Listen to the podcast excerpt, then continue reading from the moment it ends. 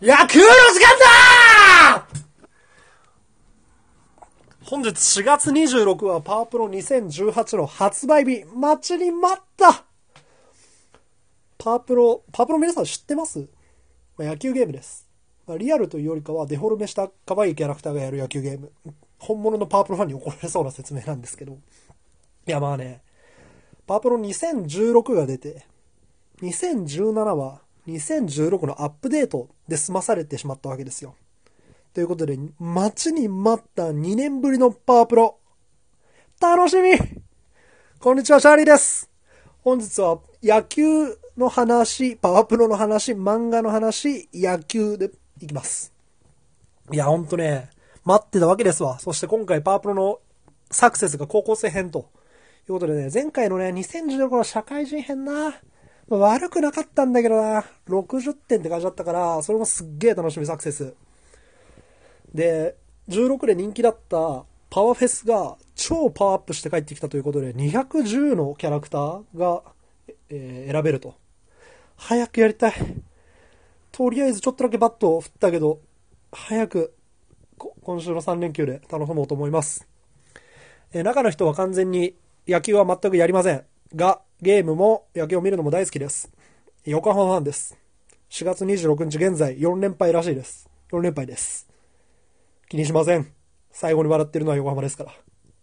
そんなわけで漫画の話します。えー、今回紹介するのは、えー、僕はまだ野球を知らないという漫画。えー、2巻まで出ていまして、えまだまだ始まったばっかりです。えはい。どんな漫画かというと、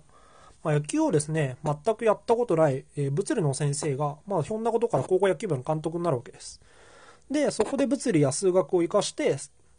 えセイバーメトリクスを活用して、高校野球にそんなものを持ち込んで結構本気にですね、使って利用して、え革命を起こしていくという漫画。野球を知らない方からするとですね、セイバーメトリクスとは何ぞやみたいな話なんですけど、すごく簡単に言うと、野球のいろんなデータを統計的に解析しましょうと。で、その解析結果を、え選手の評価とか戦略に役立てて野球を攻略していきましょうみたいな手法だったり考え方だです。えー、数年前から現実の野球ではこのセイバーメトリックスっていうのが有名になって、まずもともとはメジャーで、メジャーで有名になっていて、映画のマネーボールとかでも多くの人が知ったんじゃないかなと。で、日本ではもう、日本でももう、ここ最近は当たり前のように使われていて、えー、OPS とか QS、HQS みたいなのはもしかしたら野球好きな方は聞いたことある単語かもしれません。で、そういうのを活用しながら、えー、ちょっとよ弱小の、えー、高校野球部を少しずつ、え、先生もやったことないんですけど、一緒に歩んでいくという話。まあですね、まあ監督が主人公の野球漫画っていうのも結構珍しいですし、まあ、セイバーメトリックスをフルに活用している野球漫画って、やっぱり、10年前は絶対書けないし、5年前でも全然厳しかったんじゃないかなと。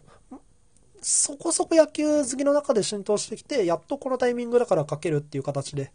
ぱり切り口がこう時代に合っていて、すごく特徴的で面白いです。で、今まである野球漫画って結構やっぱり高校生を舞台にすると、熱血とか、友情とか、そういうのが、うん、すごくメインになってきたんだけど、そこだけの切り口じゃないっていうところがやっぱりこの漫画の一つの特徴かなと。2巻まで出ていてですね、2巻の終わりでやっと、うん、なんでしょう、先生と生徒の距離が、ちょっと近づくかなということで、多分3巻からはこれギュンギュン進むと思います。なんで、今のうちに1巻、2巻読んで、3巻を待ちわびとくっていうのはめっちゃいい状態。なんで、ぜひとも、えー、試してみてください。えー、僕はまだ野球を知らない、えー、2巻まで期間です。モーニングから、講談社のモーニングから連載しております。どうぞよろしくお願いします。